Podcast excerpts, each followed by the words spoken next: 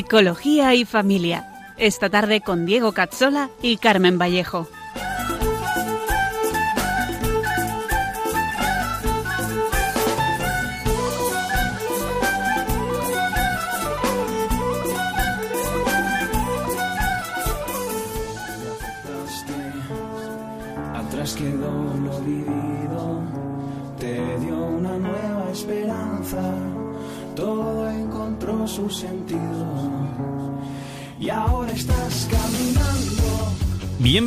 A nuestro programa Psicología y Familia con Diego Cazzola y Carmen Vallejo. Un programa para profundizar en la psicología humana, la educación y la familia.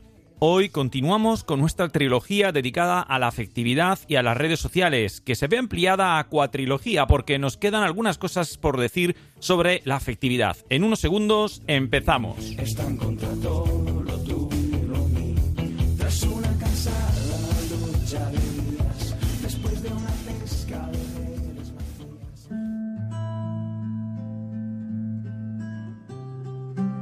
Oh María, tú resplandeces siempre en nuestro camino como signo de salvación y de esperanza. Nosotros nos confiamos a ti, salud de los enfermos, que bajo la cruz estuviste asociada al dolor de Jesús, manteniendo firme tu fe. Tú, salvación de todos los pueblos, sabes de qué tenemos necesidad y estamos seguros que proveerás para que como en Caná de Galilea pueda volver la alegría y la fiesta después de este momento de prueba. Ayúdanos, Madre del Divino Amor, a conformarnos a la voluntad del Padre y hacer lo que nos dirá Jesús, quien ha tomado sobre sí nuestros sufrimientos y ha cargado nuestros dolores para conducirnos, a través de la cruz, a la alegría de la resurrección. Bajo tu protección buscamos refugio, Santa Madre de Dios. No desprecies nuestras súplicas que estamos en la prueba y libéranos de todo pecado, oh Virgen gloriosa y bendita.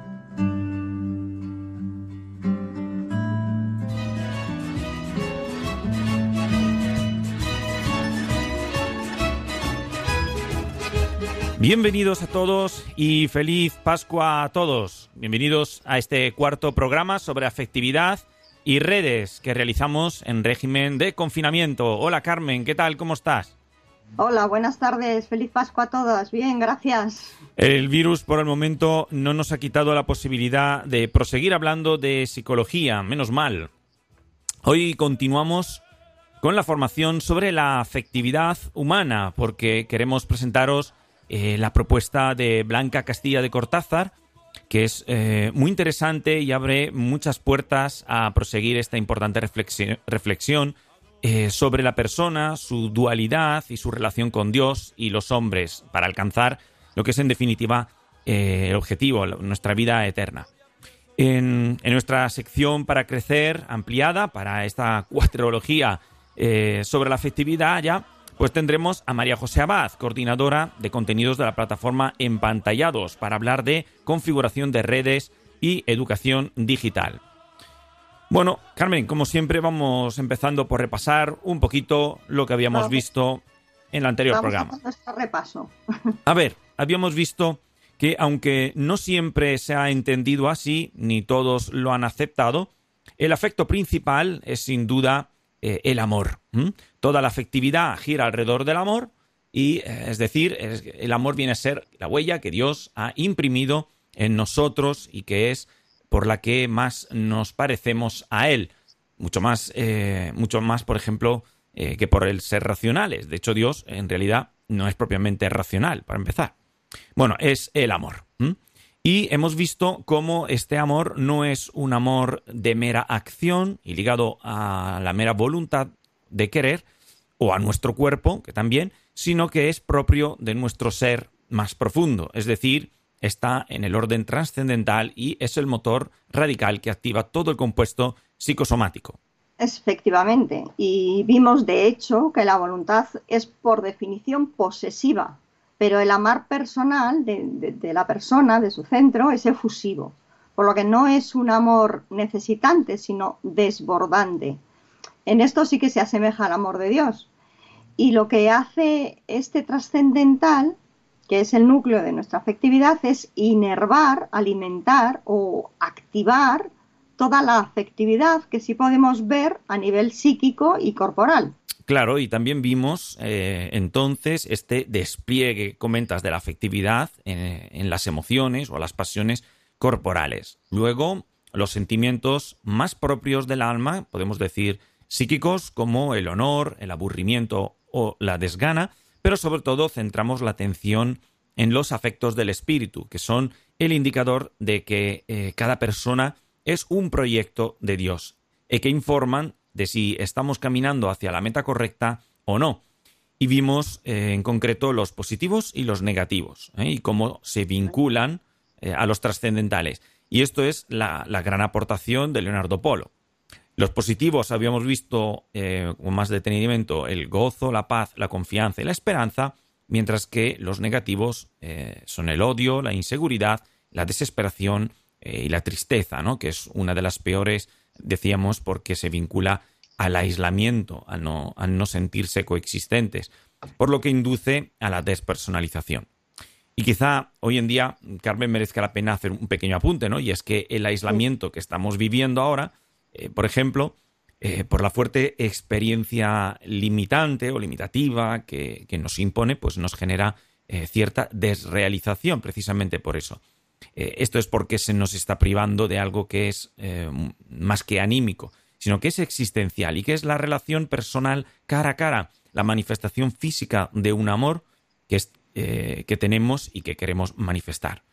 Vemos las tres dimensiones entonces, la del ser, la del tener y la del hacer, eh, que se conjugan todas, ¿no? Y por eso ahora nos está costando tanto esta reclusión y no poder hablar con otros. Sí, sí. hablar esa relación personal, ¿no? Y cercana, ¿no? Pero bueno, eso, de hecho, cuando voy a hacer la compra, por ejemplo, me doy cuenta que me siento raro, me siento como en la película de Will Smith del Soy Leyenda, ¿no? Con, solo me faltan ver zombies por ahí. La gente es diferente, tanto con las máscaras, con la distancia. Eso, claro, una cultura como la española nos cuesta. Esa desrealización viene precisamente porque estamos llamados desde dentro, desde lo más profundo, a lo contrario, a hablar con los demás, a confiar en los demás y, y a mirarnos a la cara eh, y eso las redes digitales pues no nos ayudan, ¿no? Pues sí, pero bueno, yo creo que lo que tenemos que hacer es mm, como utilizar esto o sea, y pararnos sobre esto que tú acabas de comentar, las sensaciones que vamos teniendo, para, para profundizar y luego valorarlas más y, y, y, llevarlas mejor, ¿no? En ese trato con los demás después. Claro. Bueno, pues nada, pues proseguimos.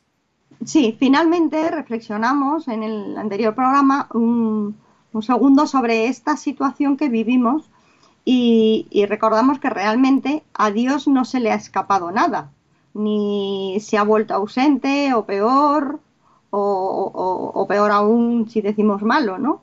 Un día entenderemos pues la providencia de todo lo que acontece, que es un tiempo pues de oración, que tiene que estar marcado por el rosario, la meditación de la palabra de Dios, la entrega a nuestras familias, una tarea siempre pendiente por la falta de tiempo, pues ahora aprovecharlo, ¿no? Y en el que podemos apreciar la, la posibilidad de relacionarnos más pues con los que realmente importan, ¿no? Tenemos esa, esa oportunidad, ¿no?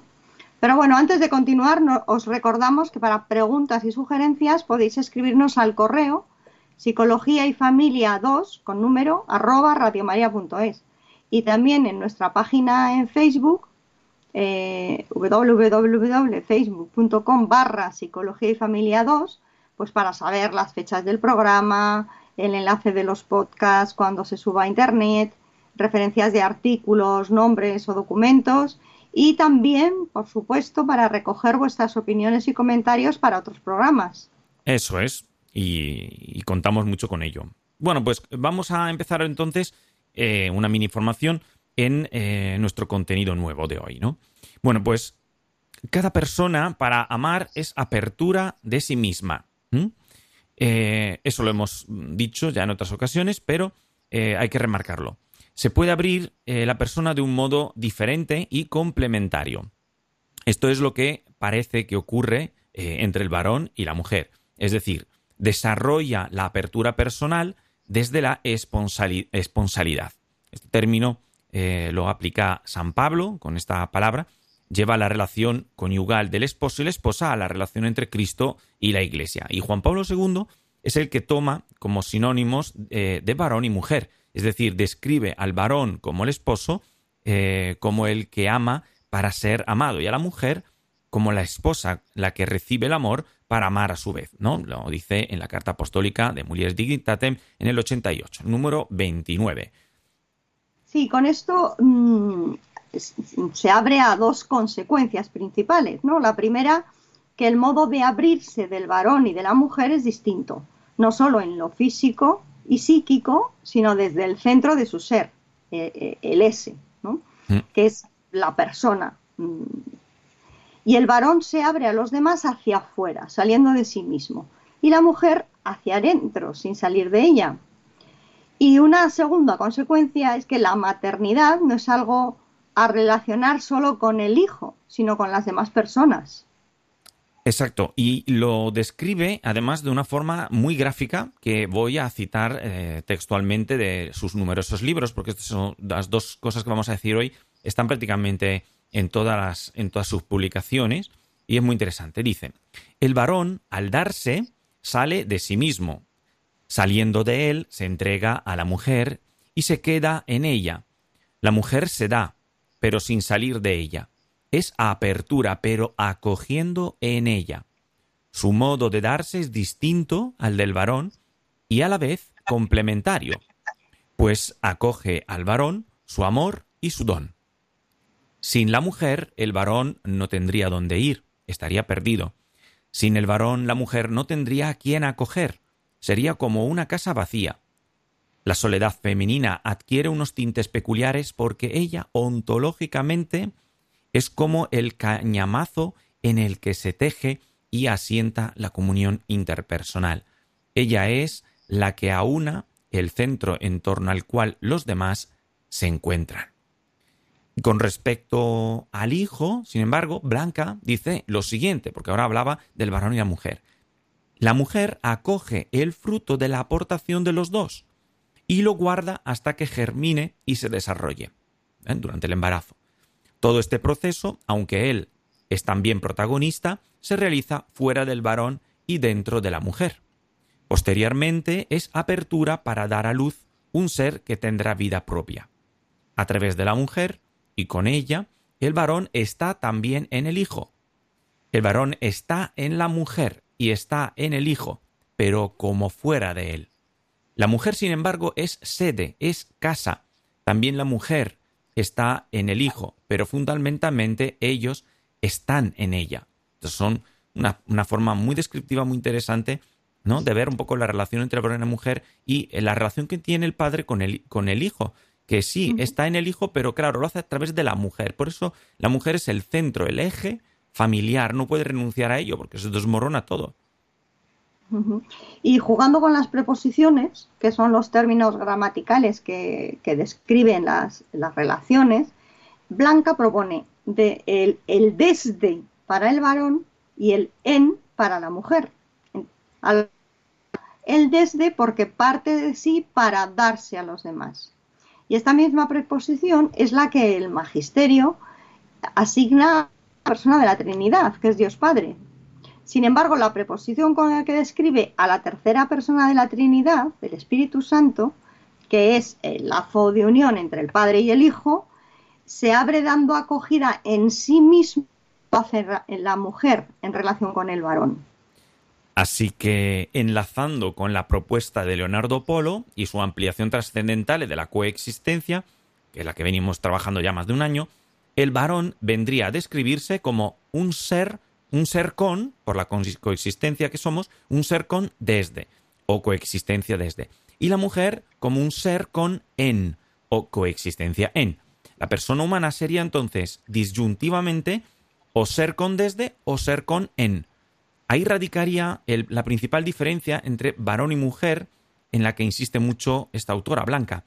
Desde, eh, desde Polo se entiende mejor, ¿no? En ser dos tipos de personas distintas que se abren entre sí de un modo respectivo diferente. y también complementario, a imagen de las diferencias relacionales de las personas divinas. La diferencia sexuada humana se trataría entonces de una diferencia en el mismo interior del ser, y teniendo en cuenta que el ser humano es personal, es persona, sería una diferencia en el seno mismo de la persona, no solo desde lo psicofísico. No tiene sentido si no hay mujer, ni ser mujer tiene sentido si no hay varón. Cada uno en su diferencia es la afirmación del otro. Como se dice en el libro del eclesiástico al elogiar las obras de Dios, todas son dobles una frente a la otra. Él no ha hecho nada imperfecto. Uno afirma la bondad de la otra. Así que observa Blanca que la unidad de los dos es la plenitud de la imagen de Dios en el ser humano, algo que después San Juan Pablo II en 1995 describe como unidualidad. Entonces, la, la importancia de esta prosecución antropológica, la unidad de los dos es ontológicamente superior al de una persona, una, una, una persona sola.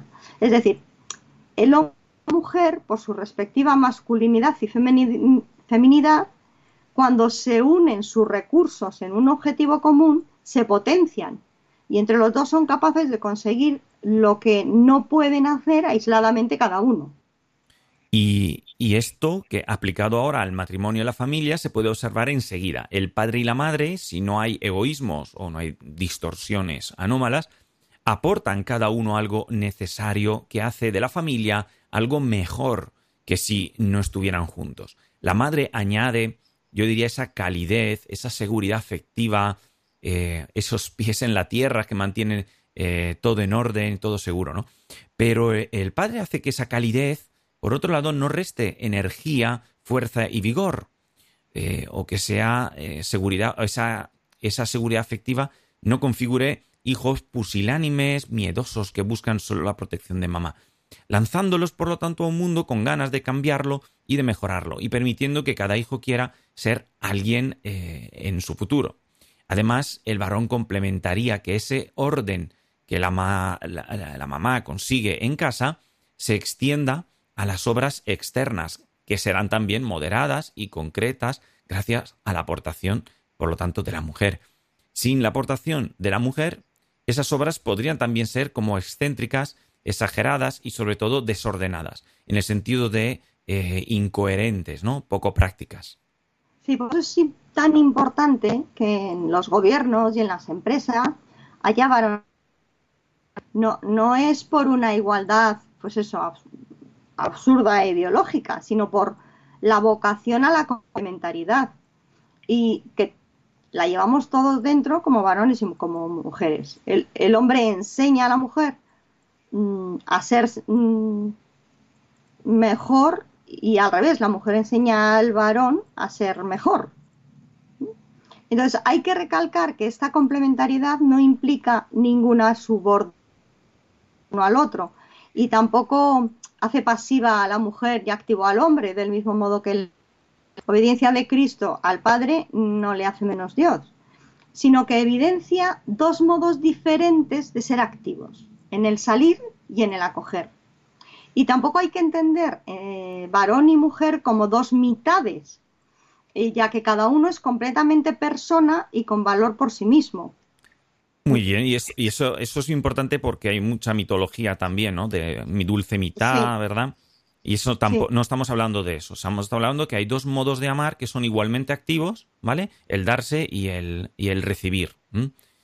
Eh, bien, vamos a concluir entonces. Igual que el amor o la libertad no están presentes solo en los actos humanos, sino que los trascienden y están en el orden del acto de ser, la diferencia sexual está entroncada también en el núcleo de la persona. Esa es la aportación de Blanca.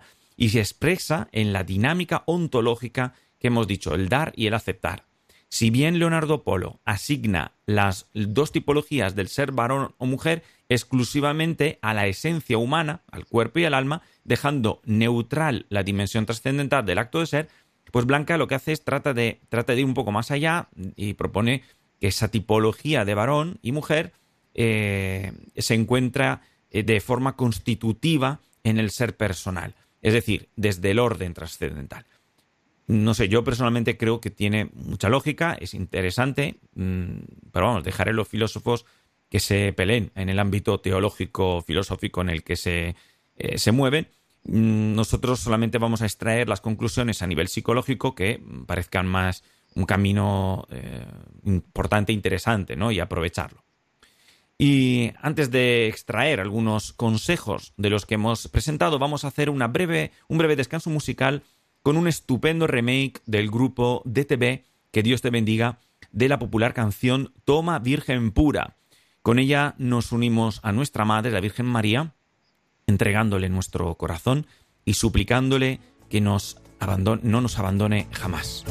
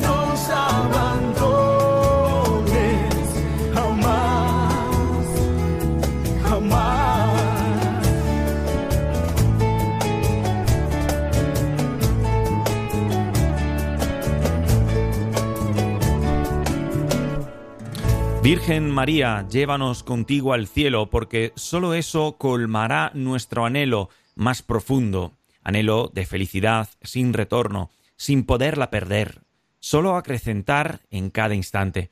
Dice la canción, nuestra alma ansía la eternidad y alabar a Dios con suave armonía y en un sublime abrazo. Estáis escuchando el programa Psicología y Familia con Carmen Vallejo y Diego Cazzola. Estamos tratando la afectividad desde la ampliación que propone la doctora Blanca Castilla de Cortázar de la antropología que venimos explicando todo este año.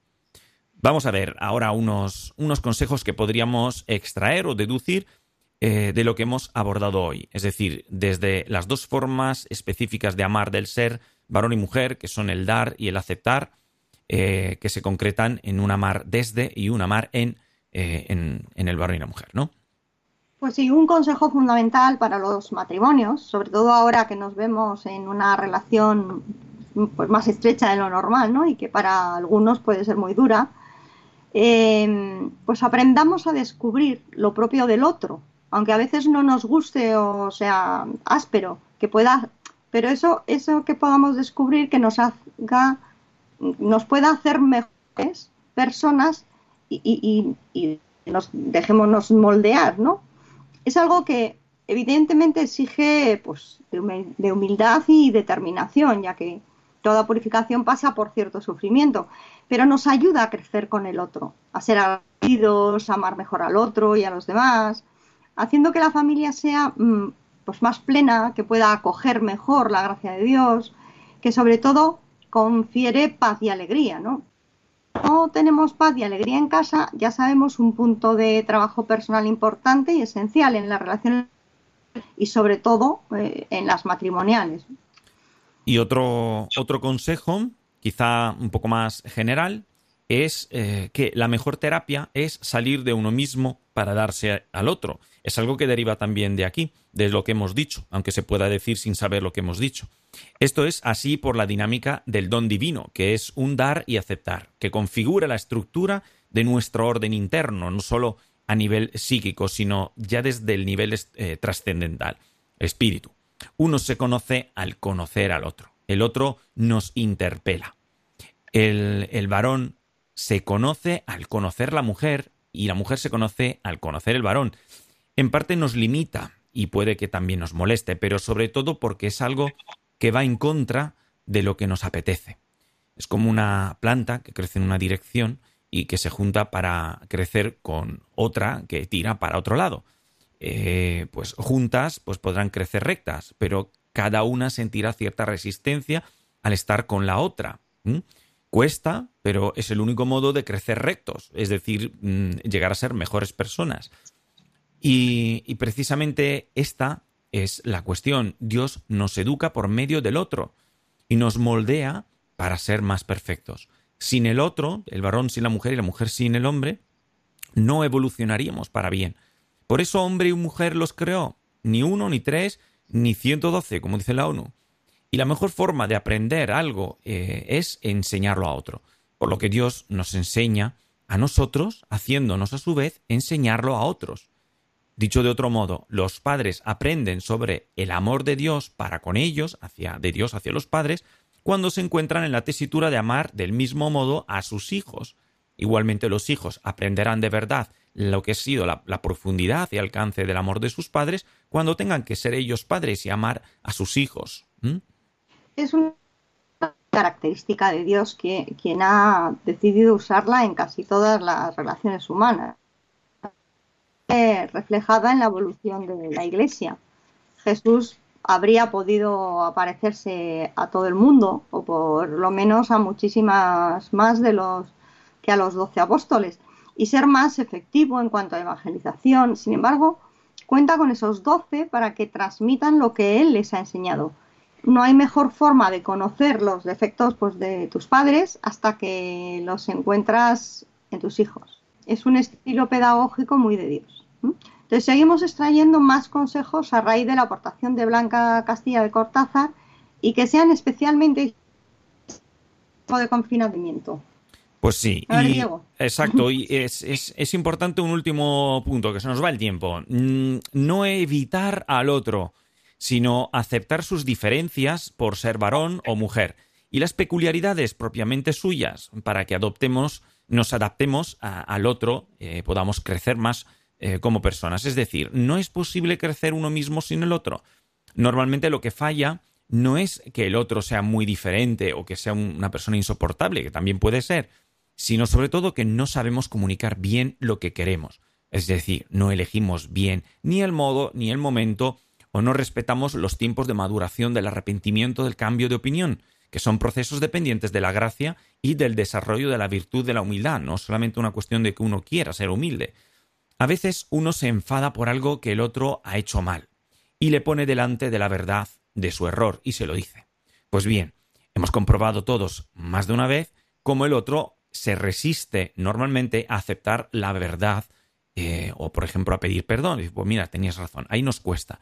No es fácil, hace falta tiempo para digerir la crítica y llegar al me he equivocado, perdóname. Es como si algo dentro de nosotros se activara tratando de defender eh, nuestra autoestima social, digamos así. Pues hace falta tiempo, gracia, silencio, humildad y algo, mm, algo de escucha también, porque si no escuchamos nos sirve para admitir nuestras faltas eh, y si durante ese tiempo pues somos eh, inundados de acusaciones, pues es posible que terminemos consolidándonos en, el error y al final seguimos defendiéndonos, ¿no? Así que un consejo es dar paciencia y dar tiempo a que el otro se dé cuenta que cambie, ¿no? No, no insistir mucho. Nada de hablar en caliente eh, y, y todo, todo intentar resolverlo enseguida, ¿no? De este modo conseguiremos hablar de manera más tranquila, eh, sin usar, por ejemplo, cosas que hacen mucho daño como la ironía o el sarcasmo, ¿no? Eh, o sacar a colación cosas pasadas, eh, que más que acercar, lo que hacen es alejar. Bueno, estáis escuchando Radio María en el programa de Psicología y Familia. Vamos a pasar ahora a la segunda parte de nuestro programa, Secciones para Crecer. Vale, y ya sabéis, para preguntas y sugerencias, que serán muy bien acogidas, os recordamos que podéis escribirnos al correo psicología y familia 2 arroba radiomaria.es o consultar nuestra página de Facebook eh, Psicología y Familia 2, que es facebook.com barra psicología y familia 2.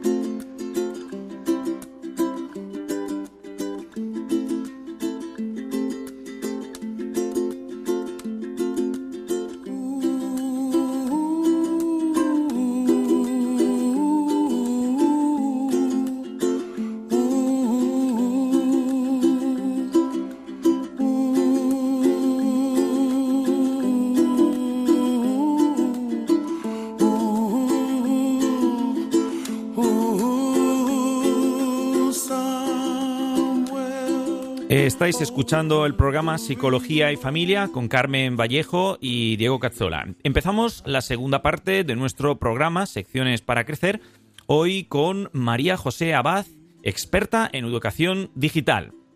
Muy buenas tardes, María José. Feliz Pascua, lo primero.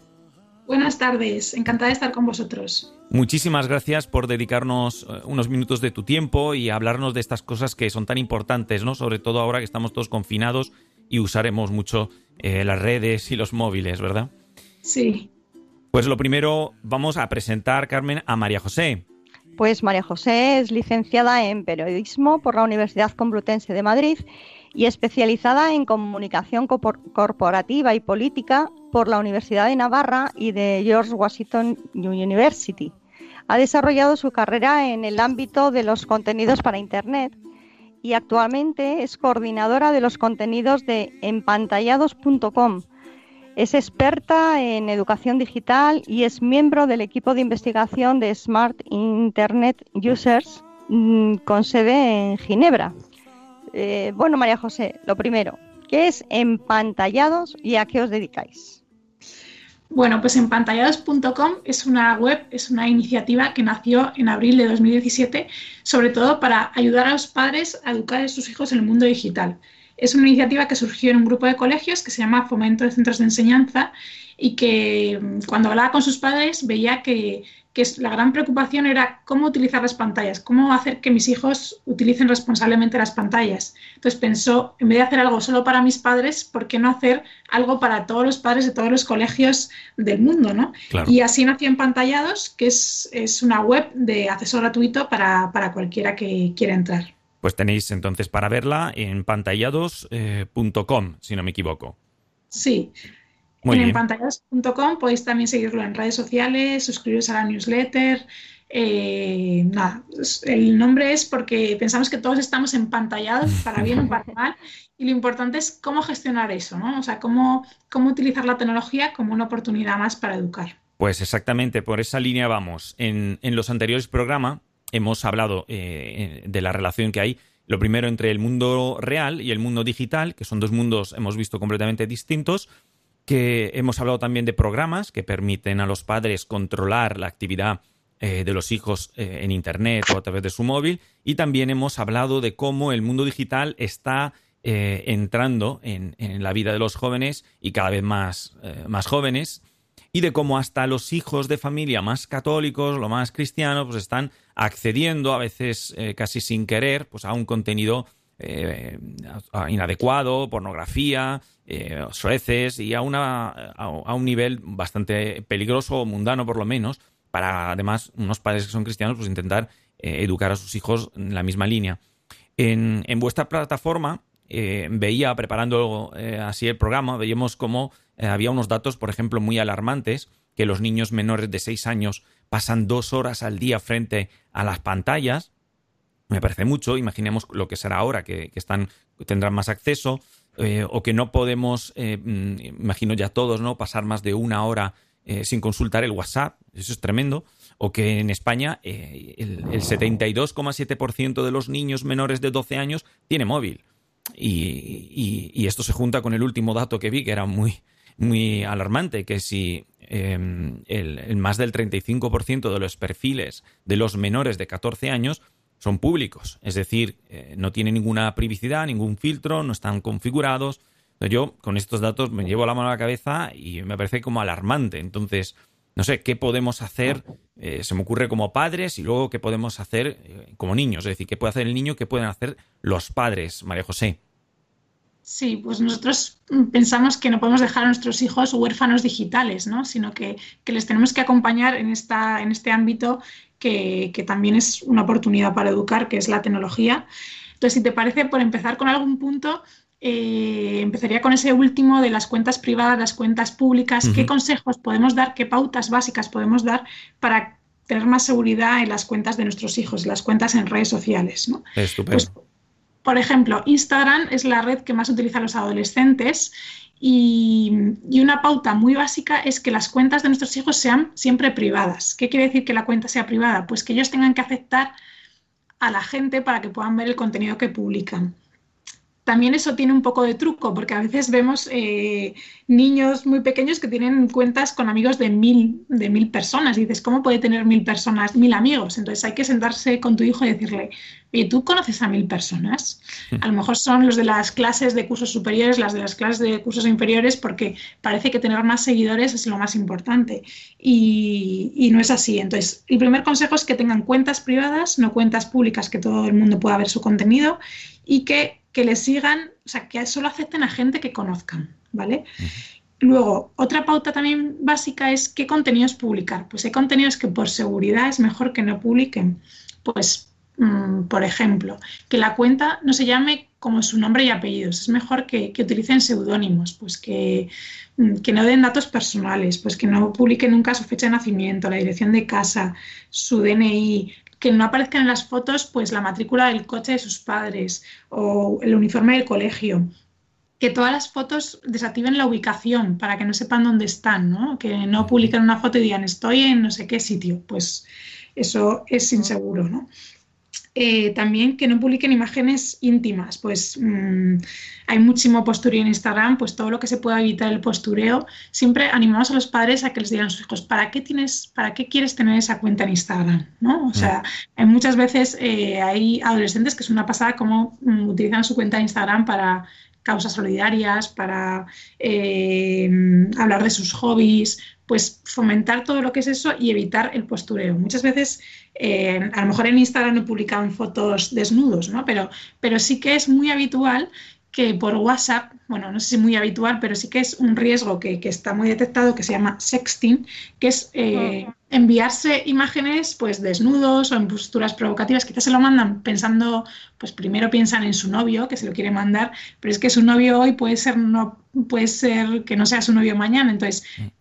Hacerles conscientes de que todo lo que reenvían, que todo lo que publican, ya no es suyo, sino que ya está en otras manos, ¿no? Y, muchas veces decimos que no no publiques cosas que a veces algunas personas dicen que no quieras que vean cuando te entrevisten en una futura entrevista de trabajo. Eso quizá les queda muy lejos, pero a lo mejor si les dices que no vea que no vean tus padres o que si lo vieran tus padres estarías orgulloso de ese contenido o si lo viera la madre de tu novia estarías orgulloso de ese contenido pues eh, bueno que, que se paren a pensar y que que aunque parezca efímero, a veces, por ejemplo, Instagram desde hace unos años tiene una parte que es stories, que son vídeos, imágenes que solo duran 24 horas. Y parece que cuando mm. algo es efímero es menos peligroso porque total va a estar solo 24 horas. Pero se pueden hacer pantallas, alguien puede hacer un pantallazo. Eh, bueno, hacerles conscientes de todo lo que publican está ahí pues un poco para siempre, para bien y para mal, ¿no? Eh, luego también algunas pautas de seguridad tienen que ver con, bloquear cuentas o personas que decimos, este que me sigue, esto, que, esto me suena muy raro, pues que los bloqueen. O sea, todas las plataformas tienen herramientas para denunciar contenido inadecuado, si vemos algo que nos choca, comentarios ofensivos, pues todas las plataformas tienen como mecanismos para que podamos eh, pues encauzar eso. Y también hacerles como responsables de todo esto, o sea, que, que nosotros en Internet somos como ciudadanos que tenemos que, hacer que Internet sea un lugar mejor, o sea, que, somos partícipes de esto. Y luego hay una manera que yo creo que es mm, fácil que nos entre contenido que no queremos y que quizá no nos damos cuenta es cuando entramos en webs que descargamos, pues yo qué sé, pelis piratas, software eh, que no es legal, pues muchas veces nos pueden entrar virus y también que de repente nos empiecen a saltar contenidos que no queremos, que nos parecen súper desagradables, súper desaconsejados. Y pues eso también es como un buen consejo. Y, esto un poco por Instagram, ¿no? Y luego también otro de acceso para mm, de acceso a desconocidos que los padres muchas veces están muy preocupados son los chats en los videojuegos, ¿no? Porque, porque es más divertido jugar con muchísima gente que no conocemos que con solo los de al lado, porque a lo mejor incluso juegan peor o porque lo que sea. Pues animar a nuestros hijos que jueguen con gente que conozcan o incluso que una manera de como monitorizar lo que están haciendo es pues que, que jueguen en el, salón en vez de que se vayan a su habitación a jugar, que no se pongan cascos, aunque nos molesten más, pues que sepamos de qué están hablando. Em, bueno, hay como muchos trucos para poderles como seguir en el día a día de lo que hacen, ¿no? Y, eh, perdóname, mm, eh, María José, eh, esto quizá nos devuelva también a una cuestión y es que están muy separados y parece que el mundo digital es como, como, un entretenimiento y punto. Y los padres como que a veces dicen, bueno, ya está jugando y ven que está jugando y no se dan cuenta que en realidad ha abierto un portal en el que ahora está hablando con otras personas, está dialogando. Entonces habría que hacer que ese mundo eh, salga eh, y se haga visible, ¿no? Y los padres, claro, tienen que sentarse, preguntarle no solo por qué tal el colegio o qué tal las tareas, sino también qué tal con tus amigos eh, de internet o qué tal con tus amigos del videojuego. Me ha parecido muy interesante que has dicho también que a lo mejor nos molestan, pero no poner los cascos, ¿no? Porque entonces ahí se va acostumbrando a decir cosas que se pueden oír. Y también nosotros mm. tiramos del oído y escuchamos si está hablando con mayores, si está hablando con niños, cómo está hablando, y que hay que educar eso igual que educamos cuando, por ejemplo, estamos delante de los demás y estamos hablando en una fiesta y no sabe portarse bien o, o lo está haciendo bien y se lo decimos, ¿no? Sí, sí, sí, la verdad es que sí, tenemos como muchísimas ocasiones para, acompañarles y para preguntarles eso, lo, lo, que has dicho tú, igual que les preguntamos qué tal el colegio, que, el tema de, qué hacen en Internet sea un tema habitual de conversación, que al principio les podemos estar como muy cerca cuando tienen su primer móvil, cuando al principio, pero luego cada vez tendrán más autonomía, pero que aún así que sepan cómo recurrir a nosotros y que haya como un espacio de confianza que nos puedan preguntar cosas, que, o sea, que seamos conscientes de que Internet no fue creado para niños, por tanto ahí va a haber riesgos, igual que sabemos que hay riesgo en la calle. Y lo importante es que como que sepamos generar ese clima, que, si hay algún problema que nos lo sepan contar, ¿no? Y que, que sepan acudir a nosotros. En relación a esto, eh, sí que sabemos que que la mayor parte de los niños la primera vez que se encuentran con un contenido de pornografía es sin querer, ¿no? Y por eso es tan importante que, que, en casa pues tengamos a lo mejor algún filtro de control parental, que yo sé que habéis hablado en algún otro programa sobre esto, eh, o que, que, estén en espacios como un poco más protegidos, pues no les dejamos en YouTube, sino a lo mejor les ponemos YouTube Kids a los más pequeños, o no les dejamos que vean toda la oferta de Netflix, sino que les dejamos con Netflix Kids, pues que que les dejemos como en espacios más protegidos y que, que, tengamos como algún sistema para bloquear esos contenidos inadecuados. Y luego también que, que no tengamos temas tabú en casa, ¿no? sino que, bueno, o sea, siempre hay una... Que hablemos, sí. O sea, alguna vez eh, nosotros solemos decir que, que no le pregunten a Google lo que tendrías que explicarle tú. O sea, que, o sea, que su primera fuente de información no sea Google. Es que esto en mi casa es tabú y voy a preguntárselo a Google. Pues es que es súper fácil preguntárselo a Google, pero quizá hay temas que hay que hablar, que les querrías hablar tú porque si no se lo contará a otro, ¿no? Se lo contarán sus amigos, se lo contará a Google, se lo contará a quien sea. Y, y más que prohibirles que a determinados tipos de contenidos, lo que hay que hacer es explicarles por qué eso no, porque eso sí. Y muchas veces eh, cuando, no sé, hablamos de pornografía, vemos que esto no es que determinadas personas estén en contra de ella, sino que muchísimos, incluso políticos de toda ideología, dicen es que esto es el caldo de cultivo de las manadas, ¿no? De todo este tema de las manadas. Cuando ves a la gente que, que la ves como una cosa en vez de como una persona, cuando ves que la sexualidad solo piensas que es la pornografía, pues que es una manera muy sesgada de, de aprender que no, que, no, que no va, ¿no? Y que creo que esto está en, en los padres, ¿no? O sea, que cómo educar en estos temas también y adelantarnos. Claro, ahí hay algunos padres que podrían decir, ya, pero es que yo de esto no sé. Y ahí lo que insistimos es, pues tienes que saberlo. Igual que tienes que saber cuál es la clase de tu hijo cuando le vas a recoger o cuáles son sus amigos y preguntarle por ellos, pues tienes que informarte tú. Y coge, instálate si hace falta el juego, juega tú. Si es en el caso de las redes sociales, pues que eh, habrá que instalarla y, y, ver, enseñarle. Digo, mira, yo te enseño eh, lo que es esta red social, aunque luego eh, nosotros no tendremos los amigos y no usaremos a lo mejor el Instagram, pero creo que es importante, ¿no? No es una tarea eh, baladí, no es una cosa tan simple que se pueda postergar o evitar. Eh, por lo menos, mm, si no queremos llevarnos sustos. Recordamos que nos decía la orientadora, Lucía Carbajo, cómo se encontraba hijos de familias que jamás habrían pensado que su hija pues estuviera en ese, en ese tipo de, de rollos de información y, y, claro, y el mismo chico de su clase está pasando un vídeo de sí mismo desnudo porque estaba esperando algo a cambio. Y esto ahí hay que configurar muy bien la privacidad, hay que hablar con los hijos porque esto, yo creo que esto no hay forma de escaparse. Si te lo manda un amigo, te lo manda un amigo. Sí, sí. Como sí. mucho los grupos. Yo no sé si en el Instagram a lo mejor se puede eh, se puede Puedes evitar. bloquear a determinadas personas, pero es real que si te lo manda alguien por WhatsApp, ahí es como una red bastante cerrada que, que es la responsabilidad personal de cada uno. O sea que. El diálogo creo que quizá es la herramienta más potente, Sí. ¿no? Eh, Sí, lo sí. hablas y si ves tus hijos que están, por ejemplo, muy, ner- muy nerviosos o que están eh, hablando mucho al móvil o, por ejemplo, una- mucho con la amiga, escuchamos que la, la amiga lo que está diciendo, pues a lo mejor eh, merece la pena hablar con, la, con tu hija y decir, oye, te he visto un poco preocupada, pasa algo. Y ahí es fundamental tener la confianza de poder hablar de todo. Es más importante no castigar, ¿no? Diría yo, Sí. no castigar, pero que te lo cuente a que Mm. estar castigando a la primera de turno y que no te cuente nada, porque al final lo que pasa puede ser peor.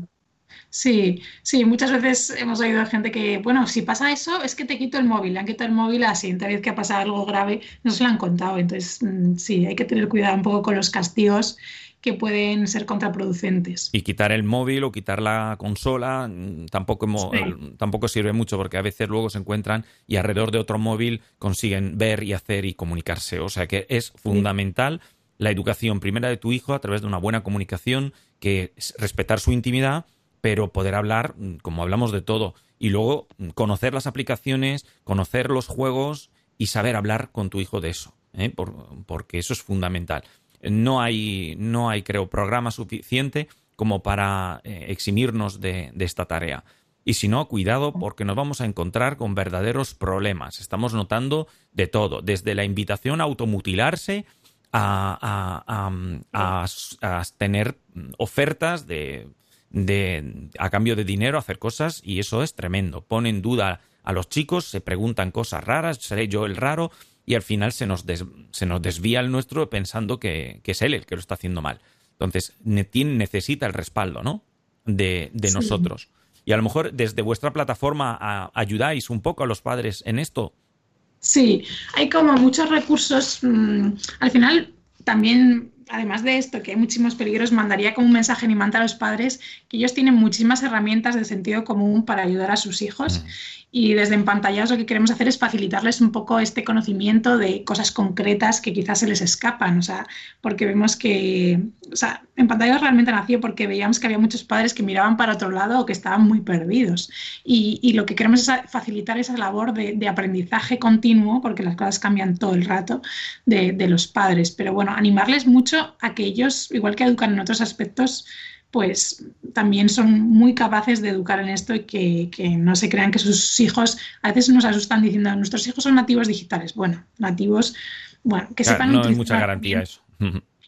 Que, que, sepan utilizar una herramienta así como mecánicamente no quiere decir que la sepan de fondo y que lo básico de todo, de evitar riesgos, de la relación con desconocidos, de contenidos inadecuados, nosotros tenemos el criterio como padres, o sea que no preocuparse por eso.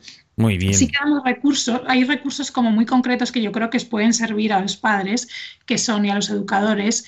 Por ejemplo, en la parte de la web que, de recursos hay eh, un contrato ante el primer móvil. Nosotros siempre decimos que, el móvil no, es, no puede llegar como un regalo y ya está, sino que tenéis que, hay que sentarse con el hijo y decir esto mmm, como unas determinadas condiciones eh, antes de, de, darle el móvil. ¿no? Eh, lo mismo con videojuegos, pues hay también un contrato para jugar responsablemente a los videojuegos. También hay una cosa que ha tenido muchísimo éxito, que es un parking de pantallas, que os podéis descargar e imprimir de la web, que es como un, como un parking, igual que para los coches hay parking, pues para las pantallas también. Entonces animamos a las familias a que se paren a pensar cuando quieren dejar de lado las pantallas, pues las comidas no hay pantallas, durante los ratos de estudio no hay pantallas. Sobre todo por la noche por la noche. Por la es noche. muy importante que las pantallas duerman en ese parking de pantallas, porque luego eso sí que es cada vez más recurrente de padres que luego se asustan porque sus hijos pasan horas y horas en internet o que llegan a clase dormidos o que pues que han estado toda la noche con pantallas. Y, y es eso... muy frecuente, muy frecuente. Sí, ¿eh? sí, sí. En bachillerato la media es de dormirse a la 1 o a las 2 de la noche, por, por eso. Sí. Sí, sí, no, ya empiezan en la ESO, o sea que y además que tienen mil estrategias para Sí, para, para, que, para sí. que no se quede en el parking de pantallas porque uh -huh. no lo hay. O sea, que lo del parking de pantallas buena es una idea. buena idea. Pero sí. yo creo que también ahí, mmm, ahí tienen que, que, también como que participar los padres. Sí. O sea, si es parking de pantallas, las mías también para se todo. quedan. Sí, sí, sí. El ejemplo de los padres es fundamental. Por eso, eso. Somos los primeros, sí. Bueno, los pues. Sí, dime. Es que se nos está ya acabando el tiempo y tenemos que ir cerrando. Pero sí, eso, aprovechar la web, veo que ahí hay muchísimas ideas para poder trabajar esto, desconectar, conocer eh, lo que están haciendo nuestros hijos. Y pues María José, muchísimas gracias por estas pinceladas, ¿no? Para ayudar a los padres a, a encauzar un poco este, este drama que tenemos en las redes sociales y las tecnologías nuevas. Muchas gracias. Gracias a vosotros. Muchísimas gracias. Un saludo. Hasta luego.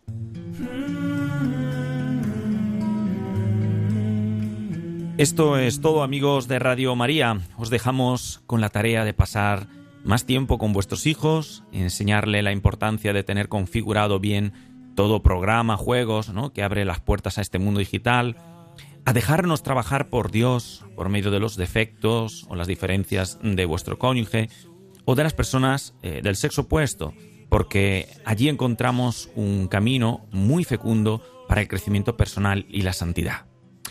Dios mediante nos volveremos a escuchar el 26 de mayo, como siempre a las 5 de la tarde, con un programa que si conseguimos eh, organizarlo será muy especial. Trataremos de realizar una especie de mesa redonda donde podamos hablar con varios expertos y cerrar posibles cosas que se hayan quedado abiertas eh, sobre la afectividad.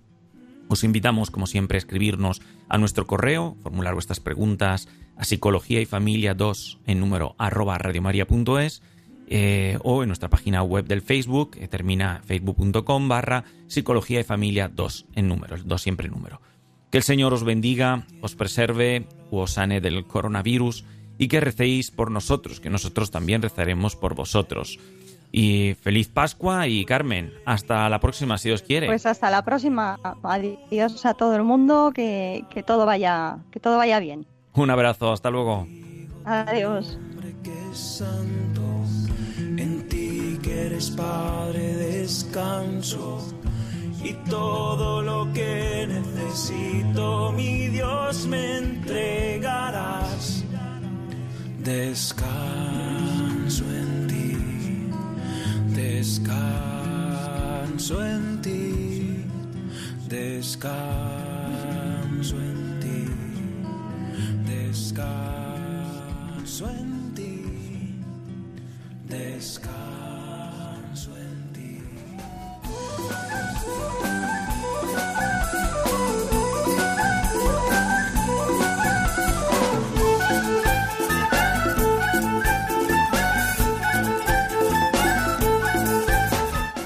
Han escuchado Psicología y Familia, esta tarde con Diego Cazzola y Carmen Vallejo.